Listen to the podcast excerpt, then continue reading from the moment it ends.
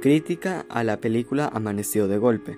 Empezaré diciendo que en la madrugada del 4 de febrero de 1992, cuando todos los caraqueños dormían donde supuestamente había un gobierno democrático y que según decían era el más estable de Latinoamérica, se fracturó bajo el fuego y el combate. Esa noche fue muy difícil para los caraqueños, ya que ni siquiera sabían qué estaba pasando.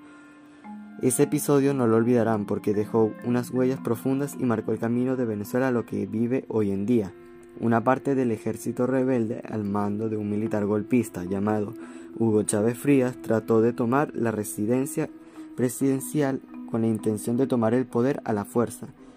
Pero los insurrectos fueron dominados a tiempo por las fuerzas leales y ellos tuvieron que deponer las armas fracasando de esta manera la intertoma golpista. A raíz de este golpe el país estuvo tambaleando hasta que llegó al punto de que este jefe militar golpista tomó el control del país.